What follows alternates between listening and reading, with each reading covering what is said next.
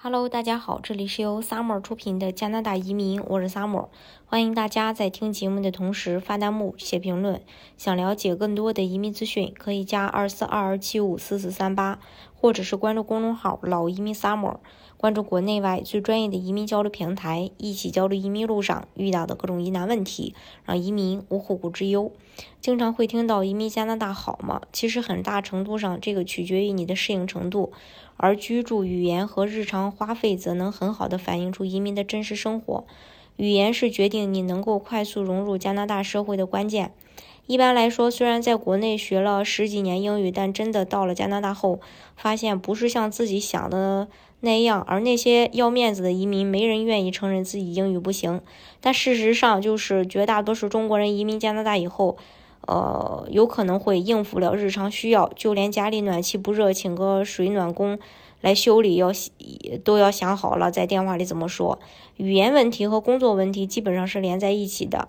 在公司上班，由于语言问题产生的尴尬也很多。有时候开会的时候，轮到你发言，你可能连现在议题是什么都没搞懂，而领导给布置任务，更得集中去听，一旦没听懂就特别紧张。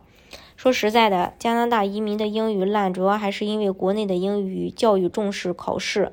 好在国人的适应能力比较强，时间是能解决这个问题的。所以从中国到加拿大的新移民刚开始的时候，哦，生活是需要适应一段时间的，因为语言问题，真正半道回国的人不是很多。再就是居住的问题，居住是根本呀。加拿大的房子类型大致分为公寓、城市屋或。叫联排、半独立屋或者双拼别墅，或者叫独立屋四种。每个城市房价不同。除了实力非常雄厚的移民，绝大多数人刚到加拿大都是租房。以渥太华为例，渥太华算是华人移民，呃，还算多的地方吧，人口密集，房子不仅贵，还难找。特别是没有工作的新移民，房东会让你一次付清半年房租。原因简单，工作机会太少，对你的支付能力没信心。还有日常花费。日常生活支出是个比较沉重的话题。如果你是租房，每月要交房租，每月还有汽车贷款、保险、汽油费，此外还有电话费、有线电视、上网费等等。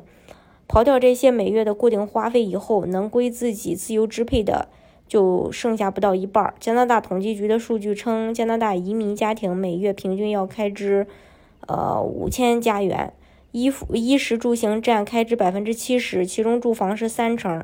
交通汽车占两成，食物支出占十五，呃，然后衣物只占百分之五。如果有小孩的家庭，开支会多，需要七千加币。说了这么多，还是没有结论。到底加拿大移民好吗？其实一切的一切是取决于人们的一个主观判断。如果你喜欢加拿大移民，哪怕找不到工作也能去打工，做服务生端盘子，也觉得生活有盼头。如果你不喜欢，即使拿着在国内成倍的工资，也往往是牢骚满腹，甚至想回国。人们不是因为国外好才出国，而是相反，是觉得喜欢出国，所以觉得国外好。大家如果想具体了解加拿大移民政策的话，可以加二四二二七五四四三八，或者是关注公众号“老移民 summer”，关注国内外最专业的移民交流平台，一起交流移民路上遇到的各种疑难问题，让移民无后顾之忧。